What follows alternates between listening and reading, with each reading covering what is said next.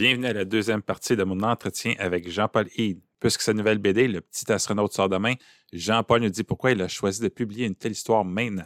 Il nous explique le lien entre la BD et sa famille et pourquoi il a choisi de créer une histoire fictive au lieu de présenter l'histoire réelle.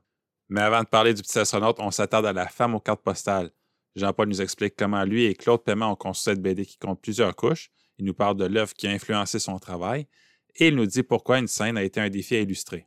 On parle de tout ça et de bien plus encore dans cette deuxième partie de la case départ avec Jean-Paul Hyde et ça commence maintenant.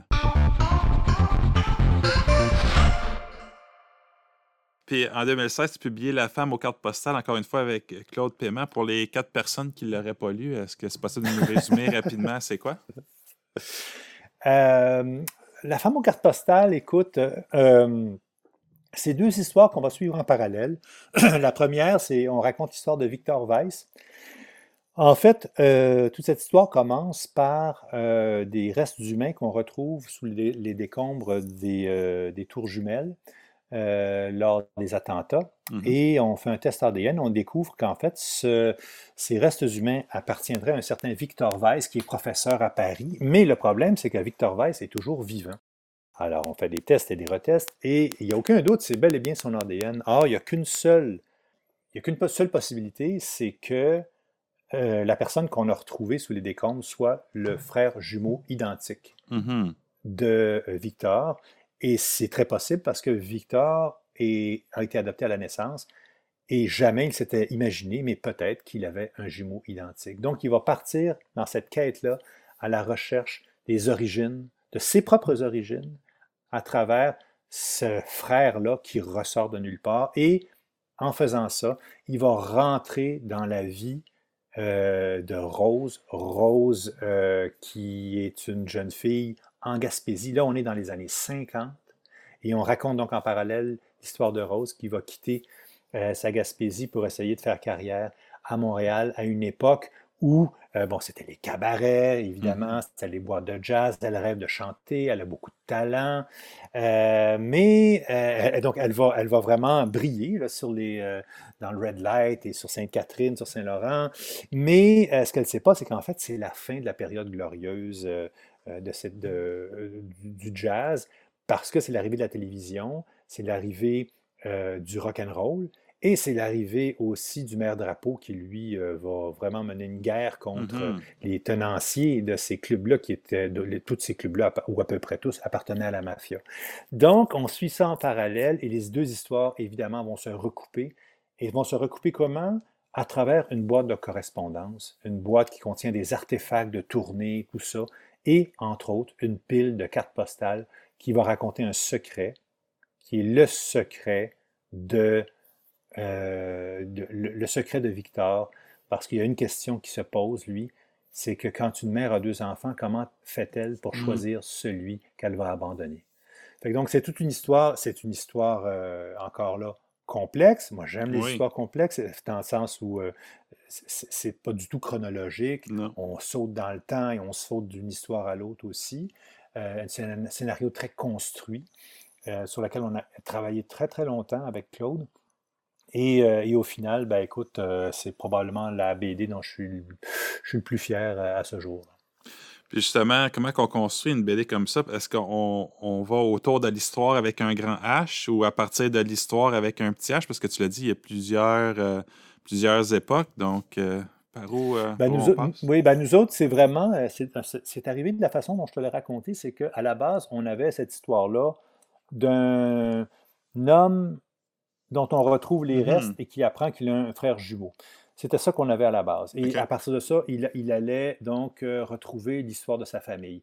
Et puis là, on a commencé à tricoter l'histoire de Rose. Mais évidemment, comme on avait une date très précise dans le calendrier qui était épinglée, qui était la date de l'effondrement des tours jumelles, ben, on a déroulé un petit peu notre histoire, puis on a regardé qu'est-ce qui était plausible selon l'âge des personnages, et on s'est rendu compte qu'en fait, Rose arriverait euh, à la fin des années 50 à Montréal. Mmh. Alors, on s'était dit, ben, c'est fabuleux. Bon, enfin, on s'était dit, bon, ça va se passer dans le milieu du jazz, de Montréal, on en parle peu, c'est quelque chose que les gens connaissent, mais connaissent mal. Euh, ah, ça va être intéressant. Et on s'est rendu compte qu'en fait, c'était la fin de cette période-là. Donc, ça nous a un petit peu déprimé. mais après ça, en lisant là-dessus, on s'est dit, non, c'est probablement au contraire une richesse parce que c'est une période de changement. Et là, on s'est mis à beaucoup s'intéresser à l'époque.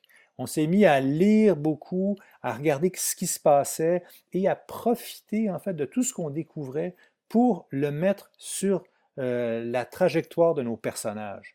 Donc à ce moment-là, euh, c'est là qu'ils vont rencontrer Robert Charlebois, par exemple. Ils vont mm-hmm. rencontrer évidemment Claude Blanchard euh, et tous les acteurs de cette époque-là, des, des, gens qui ont vécu, pour essayer de donner aussi, à travers la reconstitution historique qu'on essayait de faire, cette espèce de vertige-là où les gens doivent se poser la question où commence la réalité, où commence la fiction? Est-ce que ça, c'est un vrai personnage ou c'est un faux personnage? Tu mm-hmm. comprends?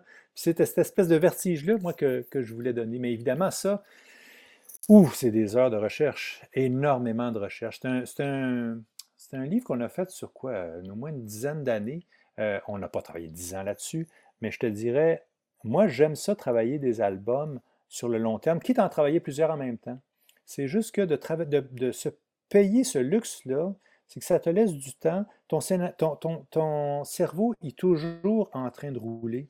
Et par exemple, je, vais tomber sur de la documentation, des photos d'une époque, des photos de quelque chose de particulier que je trouve absolument sublime.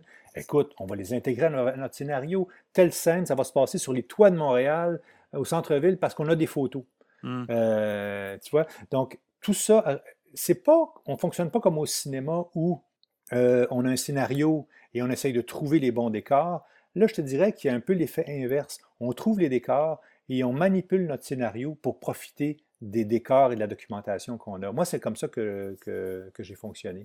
Ce qui fait que ça va... Évidemment, il faut que ça soit particulièrement bien intégré. Il ne faut pas que ça ait l'air d'être télégraphié euh, pour juste mettre des belles images. Mm-hmm. mais donc, on n'est pas parti de la grande histoire on est vraiment parti du squelette de notre scénario, qui était cet homme-là qui apprenait qu'il avait, euh, avait, un frère jumeau et qui allait partir dans cette espèce de quête d'identité pour essayer de retrouver ses propres origines. Puis là, on avait notre squelette. Et donc, toute l'histoire de Rose, après ça, elle s'est construite autour de ça. Quelles ont été tes, influences pour euh, l'album?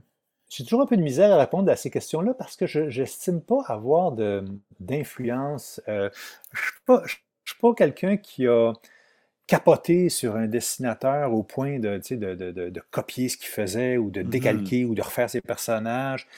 Euh, par contre, c'est sûr que au, bon, à l'âge que j'avais aussi quand j'ai fait la femme aux cartes postales, j'étais très imprégné par le, le roman graphique.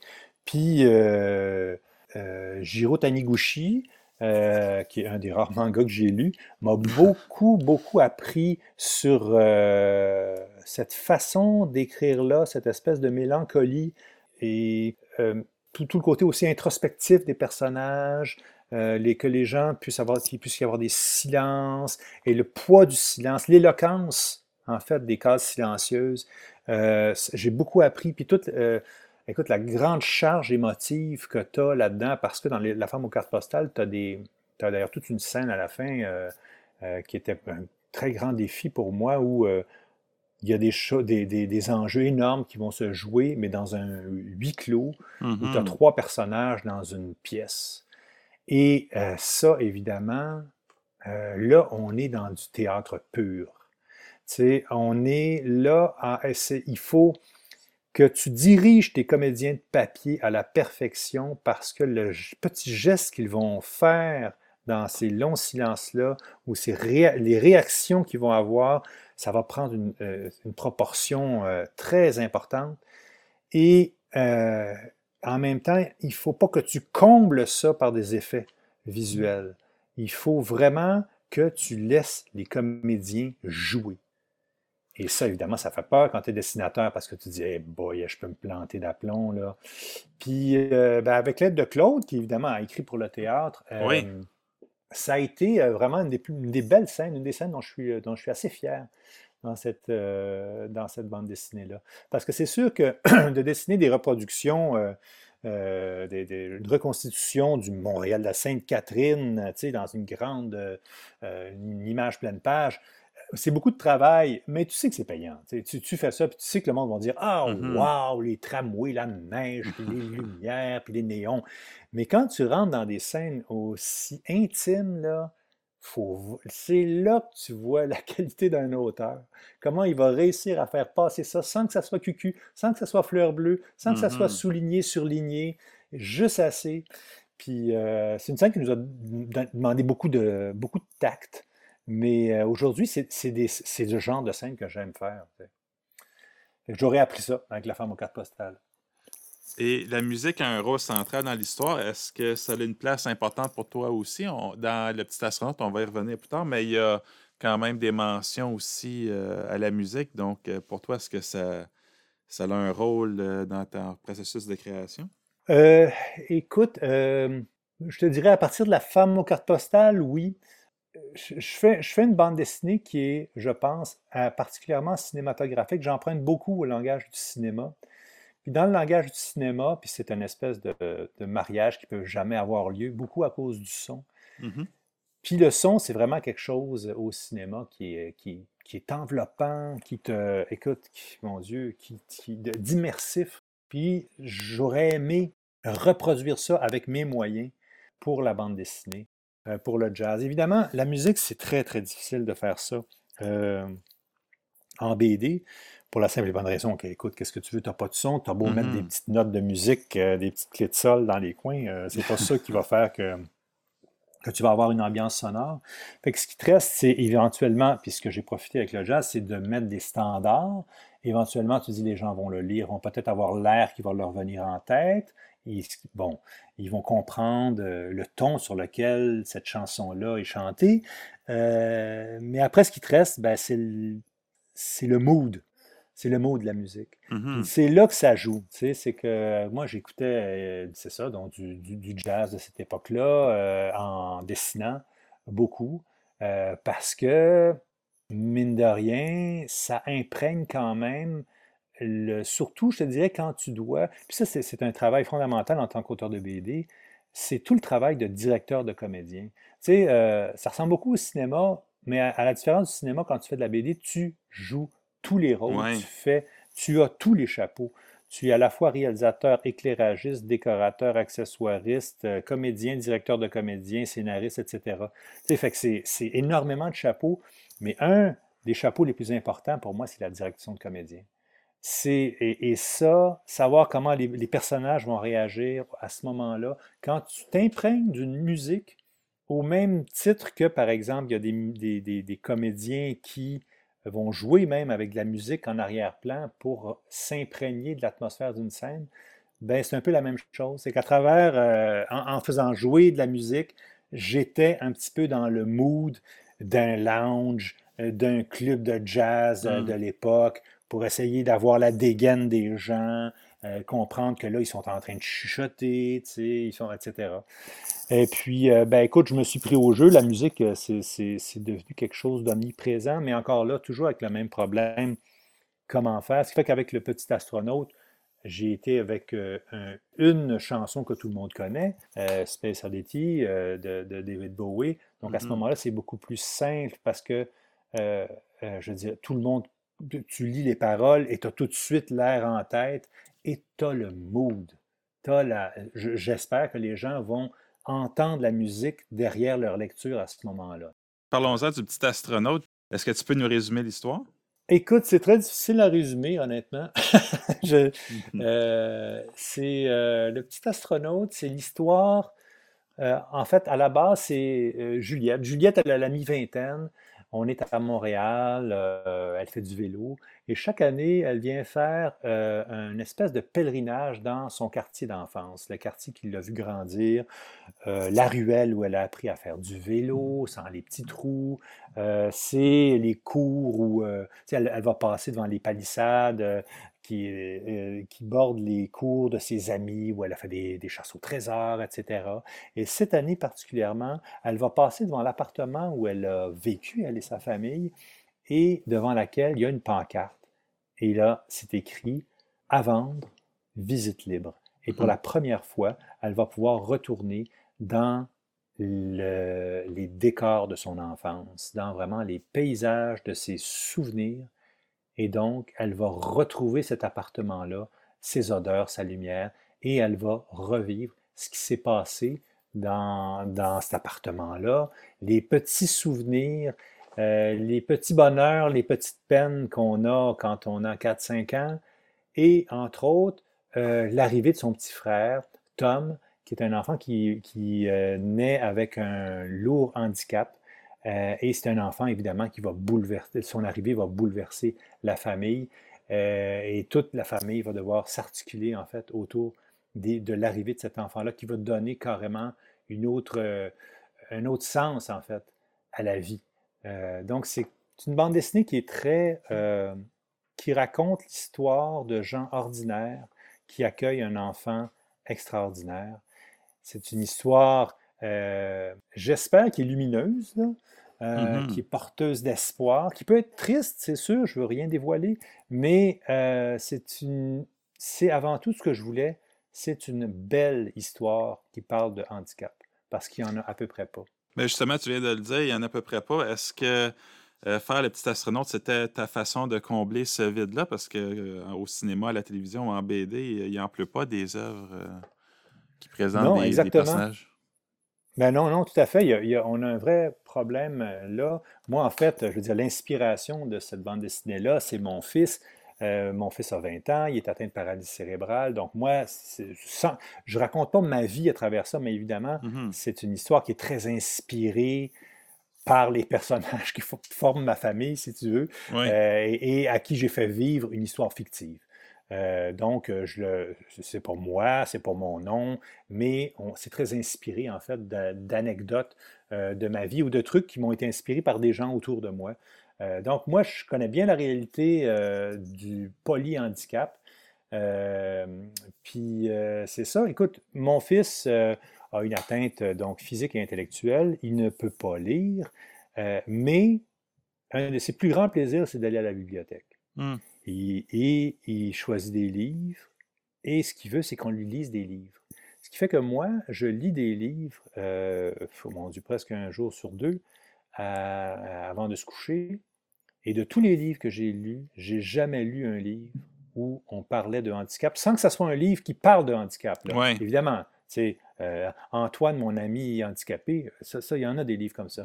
Mais des, des, histoires où on va mettre en scène des personnes qui vivent avec un handicap, que ce soit intellectuel, que ce soit physique, et qui ont des rôles qui ne sont pas euh, justifiés uniquement par leur handicap, ça n'existe pas il n'y en a à peu près pas. Les quelques-uns qu'on connaît à la télévision euh, ou dans des films, on les compte sur les doigts d'une main. Et mm-hmm. ça, je te dirais, c'est quand même incroyable que dans l'espèce de paysage fictif qu'on s'est créé, qui est le pays, qui, est cette espèce d'univers qui nous appartient à tous, collectif, qui est fait par le cinéma, notre cinéma, nos romans, nos bandes dessinées, notre théâtre, qu'on ait ostracisé une, portion de la population comme ça, c'est quand même aberrant à l'ère où euh, il y a autant de minorités qui revendiquent le droit d'être représentés dignement.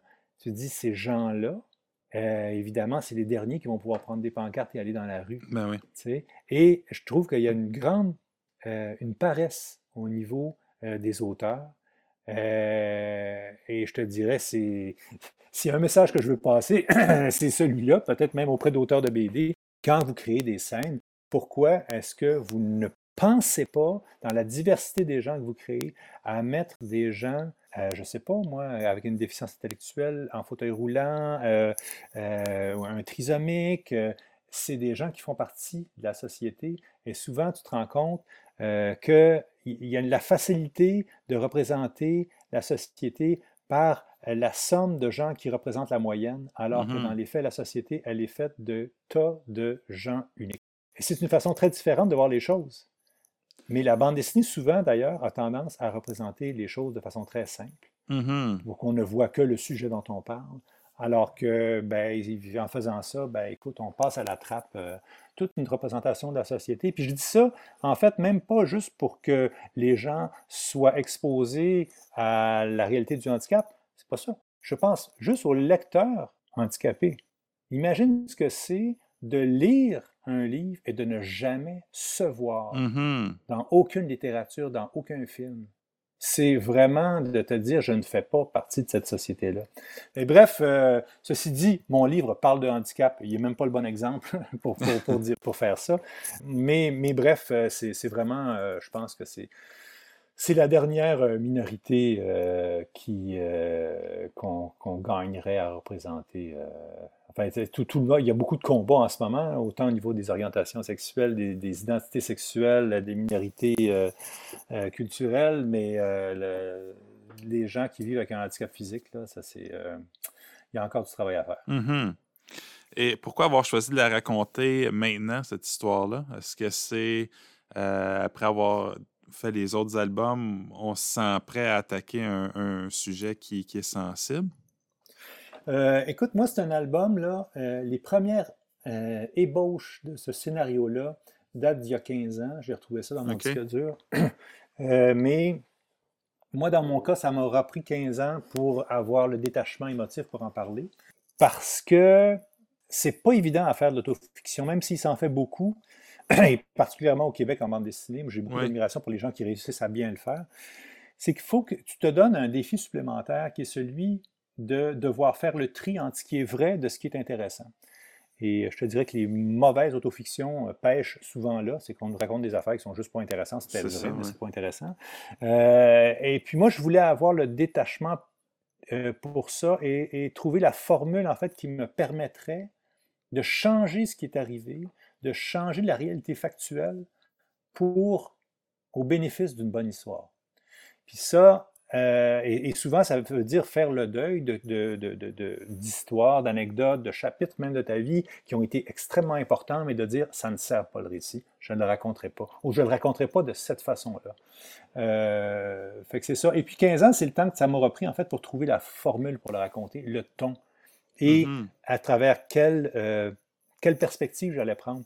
Parce que, évidemment, d'emblée, quand tu regardes ça, tu te dis Ah, ben écoute, je vais faire ça de façon très traditionnelle, comme ça se fait euh, en autofiction, c'est-à-dire, bon, le père qui, qui, raconte à travers son expérience ce qu'il y a devant lui de façon chronologique.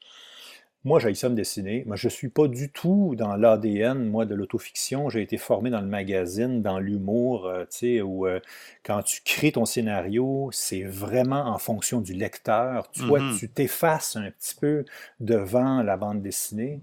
Euh, je suis donc je suis pas du tout dans cette réalité-là qui est beaucoup plus près d'auteurs un petit peu plus jeunes que moi, comme il y en a beaucoup, les Jimmy Beaulieu, Vianne et, et d'autres. Mais donc, j'avais une espèce de pudeur de ce côté-là qui a fait que je suis content parce que j'ai réussi à trouver une astuce euh, qui, en fait, est devenue un peu le sujet de la BD.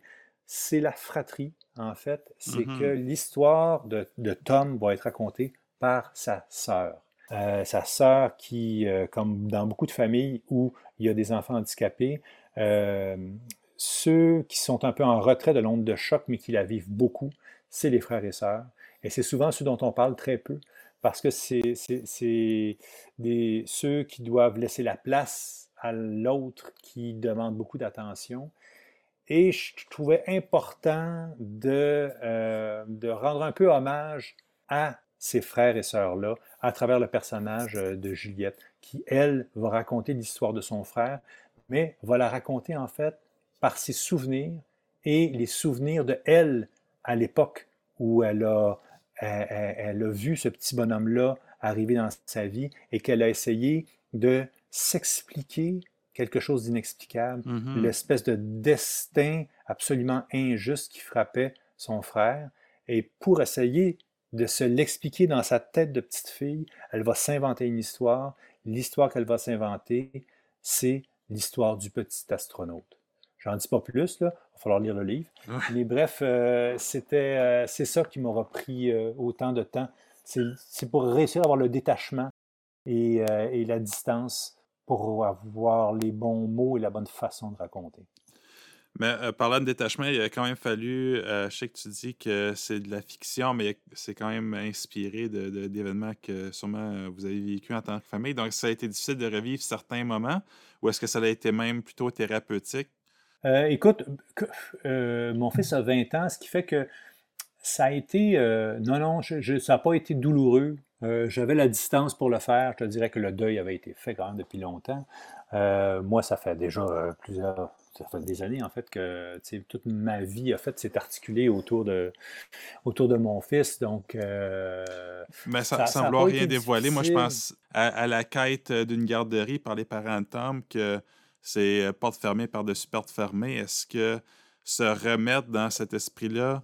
Euh, non, non, ça n'a pas été douloureux. En fait, je te dirais que c'est drôle, hein, parce que le fait d'avoir un enfant handicapé, que tu apprends beaucoup de choses. Et euh, ben, en fait, c'est un des sujets de la bande dessinée, c'est que le contact de ces gens-là différents te transforme. Mm-hmm. Euh, puis là, c'est, écoute, je ne suis pas dans le pré-chat spirituel. Là. Non, non. C'est que tu dois découvrir en toi euh, tes, meilleurs côtés. Et moi, ça a été, moi puis ma blonde, on est devenus des battants. On est devenus des gens euh, qui se sont euh, battus pour la cause des personnes handicapées, mais évidemment pour notre fils. Mm-hmm. Euh, et puis, on a été mis devant souvent des injustices incroyables. Et puis, je te dirais qu'avec le fil du temps, ces combats-là, nous autres, nous ont soudés et ont fait qu'on est devenu beaucoup plus fort parce qu'on a été challengé par des situations comme ça. Euh, ou euh, des enfants. Euh, parce que là, évidemment, tu parles d'une scène où, évidemment, toutes les garderies ont refusé notre fils, mm-hmm. connaissant le diagnostic. ça, ça a été. C'est sûr que c'est dur, mais en même temps, quand tu te sors de ça, tu serres les dents. Tu sais, aujourd'hui, je me rends compte qu'il y a une part de moi qui est directement reliée avec ces expériences-là, qui est que je suis incapable de supporter l'injustice. L'injustice, ça me rend fou. Tu sais, je veux dire, j'ai je ne suis pas capable de. Euh, tu deviens un petit peu l'avocat, quand, quand, quand tu as un enfant handicapé, tu deviens l'avocat un peu de, cet enfant-là qui n'a pas les mots euh, pour se défendre. Hein. Fait que, euh, écoute, il y a des dents et des griffes qui te poussent. Et c'est une bonne chose. C'est une très bonne chose. Et, éventuellement, tu deviens un bâtisseur aussi parce qu'il y a des services qui n'existent pas que tu vas falloir que tu, que tu mettes sur pied toi-même, que des comités, qu'il va falloir que tu partes et tout ça. Fait que pour moi, ce n'était pas du tout des souvenirs amers. Au contraire, c'était des éléments déclencheurs qui ont fait de moi la personne que je suis devenue. Tu sais, dans les étapes du deuil, euh, écoute, je ne me rappelle plus toutes les étapes du deuil, là, il, y en a toute une série. Mais la dernière, c'est certainement le moment où la confrontation ou l'événement qui t'arrive, euh, tu transformes ça en expérience de vie. Euh, il y a des gens que c'est, bon, ils vont euh, se sortir d'une addiction. Et à mm-hmm. partir du moment où ils réussissent à, combattre ça et réussissent à faire que le combat contre leur addiction devienne une expérience de vie, eh bien, ils vont devenir plus forts. Nous autres, à partir du moment où on a réussi à se battre contre un système qui n'acceptait pas notre fils, on est devenu plus fort. Tu donc, pour moi, ça a été, pour moi, pour ma blonde aussi, je veux dire, on est devenu on est devenu beaucoup plus fort à partir de, cette, euh, de ces expériences-là, tu sais, que ce soit la garderie, euh, euh, la recherche de garderie ou d'autres, là, mais écoute, tu es dans des situations où tu n'as pas le choix, tu es obligé de te faire une tête sur des sujets qu'il n'y a pas grands-parents qui ont eu à, ont eu à confronter. Tu sais, il y a des questions qui vont, qui vont te, qu'on va te poser.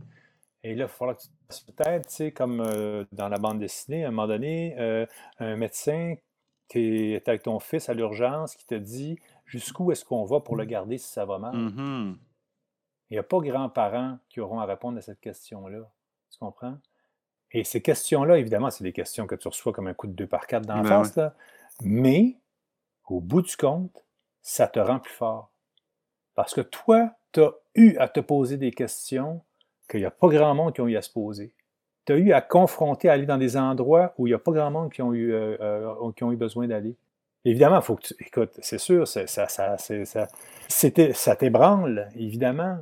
Mais au bout du compte, tu deviens une plus grande personne. Puis je te dirais, ce livre-là, moi, je me rends compte en le relisant, parce qu'évidemment, je l'ai relu à plusieurs reprises, combien, euh, moi, l'arrivée de mon fils a euh, a bouleversé pas juste la famille, mais même l'entourage autour de lui, que ce soit à la garderie où il était, les enfants qui étaient avec lui dans son groupe. Cet enfant-là, sans dire un mot, a servi des leçons à beaucoup de gens, au niveau de l'empathie, au niveau de l'inclusion, au niveau de la différence. Puis c'est ça. Donc, euh, l'arrivée de cet enfant-là, ce, que je, ce à quoi je voulais arriver en le faisant, ce livre-là, mm-hmm. c'est de dire que c'est un livre qui raconte avant tout une belle histoire, qui est en fait le livre, honnêtement, que j'aurais voulu lire le jour où j'ai eu le diagnostic. Oui. Un livre où on me montre qu'il y a moyen d'être heureux. Euh, il y a moyen que ça ne sera pas facile. Tu n'en vas pas pantoute à la, la, destination où tu pensais aller. Tu vas aller ailleurs. C'est ton avion, il va, il va atterrir ailleurs, c'est clair. Mais il y a moyen d'être heureux pareil. Mm-hmm. Ce livre-là, je ne l'ai pas lu, il n'existait pas. Et au bout du compte, je me dis que le petit astronaute, ben mon Dieu, peut-être ça pourra servir à ça, éventuellement, pour des parents. Mais c'est aussi une belle histoire, tu n'as pas besoin d'avoir d'enfants oui. pour, aimer ça. Et euh, comme dans la, dans la, femme aux cartes postales, il y a un côté nostalgique. Est question d'une maison d'enfance qu'on revisite. Est-ce que c'est aussi la nostalgie de l'auteur qui transparaît dans, dans, des situations comme ça, un genre de retour dans le passé? Ben, écoute, euh, oui, c'est bon que tu en parles parce que c'est un fait que je me suis rendu compte que c'était. Euh, tu sais, pour moi, les scénarios, ils, ils pas. Les idées n'arrêtent pas au moment où tu arrêtes un album. Des fois, il y a des idées qui passent d'un scénario à l'autre. Puis, j'ai toujours beaucoup aimé l'idée que les maisons avaient une espèce de forme de, de vie, si tu veux. Mmh euh, moi, j'habite dans une maison qui date des années, quoi, des années, fin des années 30. Quand j'ai eu à faire des rénovations, tu ouvres un mur, chaque fois tu trouves des trucs, des, des, morceaux de vie qui ont eu lieu dans cette pièce-là il y a des années, que tu peux essayer de deviner par une coupure de journal que tu retrouves ou par, je ne sais pas, un carton d'allumettes que tu vas retrouver coincé quelque part. Mais moi, j'aime bien cette idée-là de dire que les maisons sont un petit peu, d'ailleurs, comme je le dis dans Le Petit Astronaute, c'est un peu le gardien de nos euh, souvenirs, parce que nos souvenirs s'étiolent, nos souvenirs s'effacent lentement euh, avec les années, euh, les visages deviennent flous, on confond des gens, mais ce qui reste, c'est les maisons. les maisons, tant qu'elles restent là, c'est quelque chose qui va baliser notre mémoire. Euh, moi, je, dis souvent que, en fait, euh, une histoire très simple. Moi, j'ai un souvenir à l'époque où j'avais deux ans, chose qui est à peu près très rare, même voire impossible. Mais c'est comme moi, j'habitais au Liban à deux ans. Et j'ai raconté une histoire à ma mère, un souvenir que j'avais raconté à personne. Je me rappelle, je me vois sur un pot de chambre. Je suis en train de raconter ça à la radio, moi, là. Euh, je, je suis assis sur un pot de chambre à deux ans, puis je joue avec un camion. Puis le camion ah, ça, il roule hors de, ma portée, puis je vais aller le chercher, mais je n'ai pas le droit de me lever de mon pot de chambre. Donc, je glisse avec, avec mon pot de chambre pour aller chercher le camion.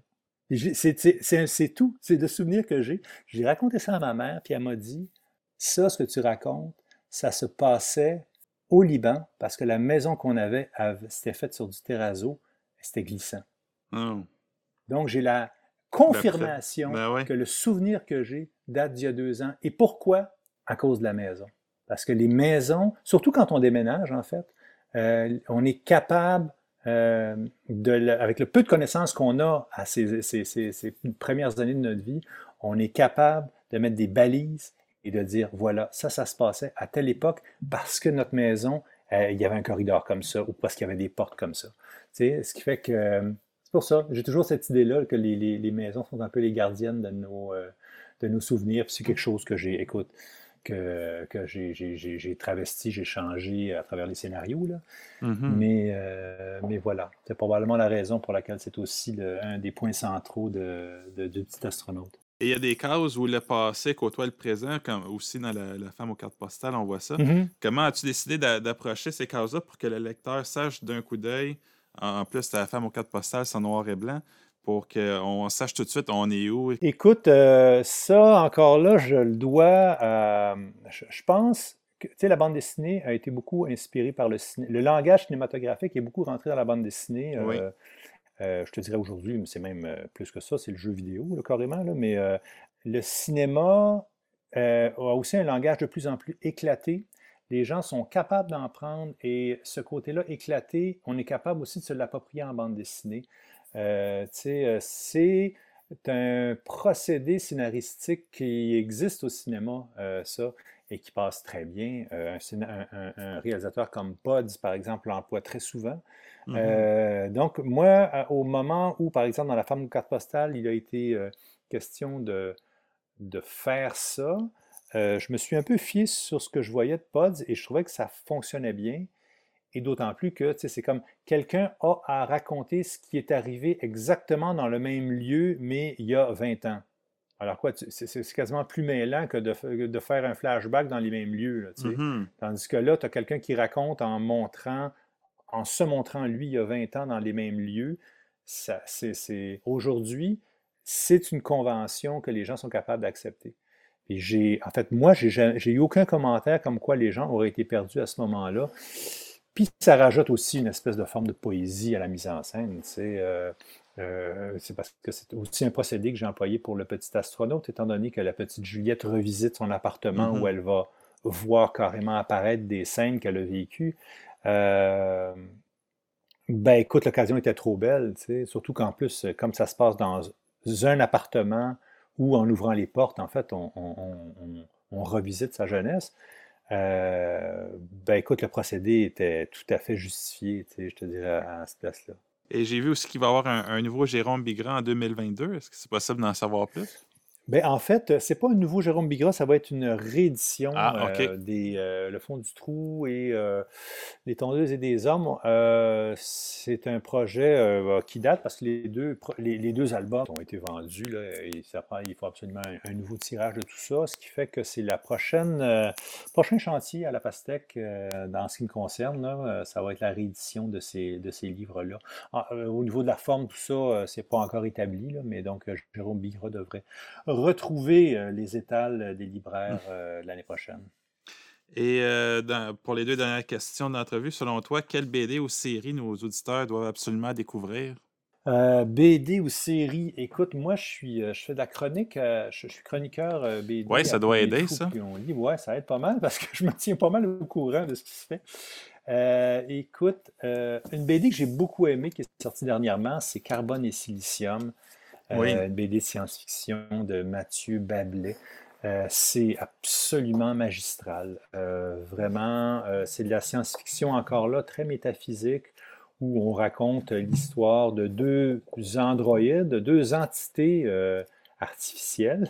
c'est sûr que ça, me rapproche un petit peu de ce que je faisais avec Memoria, mm-hmm. mais c'est un point de vue très, très moderne parce que euh, et c'est en fait, derrière tout ça, il y a une espèce d'histoire d'amour entre deux entités, deux, je dis deux entités parce que ce n'est pas vraiment des robots, c'est ni plus ni moins que des, des, esprits qui vont se réincarner dans différentes machines au fil des décennies, voire des siècles, euh, et qui vont essayer de se retrouver à travers la planète et à travers euh, l'histoire de la déchéance, en fait, de notre planète suite à des catastrophes de toutes sortes.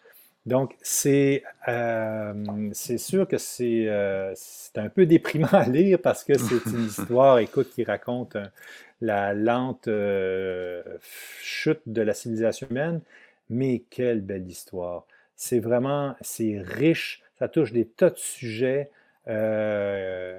moi, ça m'a vraiment soufflé comme histoire. Euh, ça a été vraiment une très très belle lecture. Fait que ça, je te dirais que tu ne te trompes pas avec. Euh, et même euh, moi qui ne suis pas un, grand. Enfin, je j'aime la science-fiction sans. je ne suis pas un collectionneur fou, mm-hmm. mais même je l'ai fait lire à du monde qui ne sont pas des grands amateurs de BD nécessairement non plus. Et ça, tout le monde a accroché là-dessus. Tout le monde est. C'est un c'est vraiment un coup de cœur. De, tous les gens à qui je l'ai fait lire ont adoré ça. Et euh, finalement, euh, bon, vu que tu as réussi toujours à, repousser les limites de la bande dessinée, quels seraient les conseils que tu donnerais aux illustrateurs ou aux scénaristes qui cherchent à pousser leur style encore plus loin? Ah boy, euh, conseil. Ben, moi, le conseil que je donne toujours, c'est si tu veux te lancer dans une BD qui était en début de carrière, lance-toi surtout pas dans une affaire trop longue. Euh, à l'époque où moi je, commençais à magazine, on pouvait commencer et puis euh, bon, ben écoute, tes erreurs disparaissaient au bout d'un mois, comme je l'ai mm-hmm. dit. Mais euh, aujourd'hui, les albums, ça pardonne pas. Hein. Puis si tu commences, le problème, c'est que ta page, ta page 30 va être nettement meilleure que ta page 2. c'est pour ça qu'il faut que tu te laisses le temps d'arriver à un seuil de graphique homogène pour te lancer dans quelque chose de plus consistant. Et pour arriver là, il faut que tu, faut que tu manges tes croûtes. faut que tu fasses du dessin, mais pour la BD, il faut faire des trucs euh, plus courts, des courtes histoires qui vont te permettre d'une histoire à l'autre d'essayer des choses et éventuellement de t'améliorer. Ça, c'est, euh, mais l'autre chose aussi, mais ça, qu'est-ce que tu veux, c'est pas de, il n'y a rien de magique, c'est l'importance des scénarios. Hmm. Il n'y a rien à faire. Le scénario, là, écoute, euh, si tu dessines, tu fais des bonhommes à limite et que tu as un bon scénario, ça va passer, l'inverse ne passera pas. Si tu fais des beaux dessins et que tu as un scénario poche, ben, ça va être un beau livre d'images noyé dans un univers où on voit je ne sais pas combien d'images par clic sur un ordinateur, ça va s'oublier aussi vite qu'on les a vus. Tandis qu'un scénario, ça reste dans la tête. Donc, euh, vraiment, moi, je pousse les gens à essayer de se dire que le scénario, c'est pas une, étape euh, qu'il faut terminer rapidement pour avoir quelque chose à dessiner. Non, le scénario, c'est ce que tu as à dire. Hmm. C'est hyper important. Et puis éventuellement, tu vas être bien content d'avoir creusé ça parce que le jour où tu vas réussir à, manier et à, maîtriser euh, ta, boîte à outils graphique, là, tu vas être bien content d'être capable euh, d'écrire des scénarios. Parce que là, ça va te servir sérieusement. C'est ce qui termine mon entretien avec Jean-Paul Heath, que je tiens à remercier pour tout le temps qu'il m'a accordé. Un petit rappel que le petit astronaute sort en librairie le 15 avril. Allez vous procurer ça. Si vous voulez en savoir plus sur Jean-Paul, les 10 liens se trouvent dans la description de l'épisode. Merci à vous d'avoir été là. Ciao!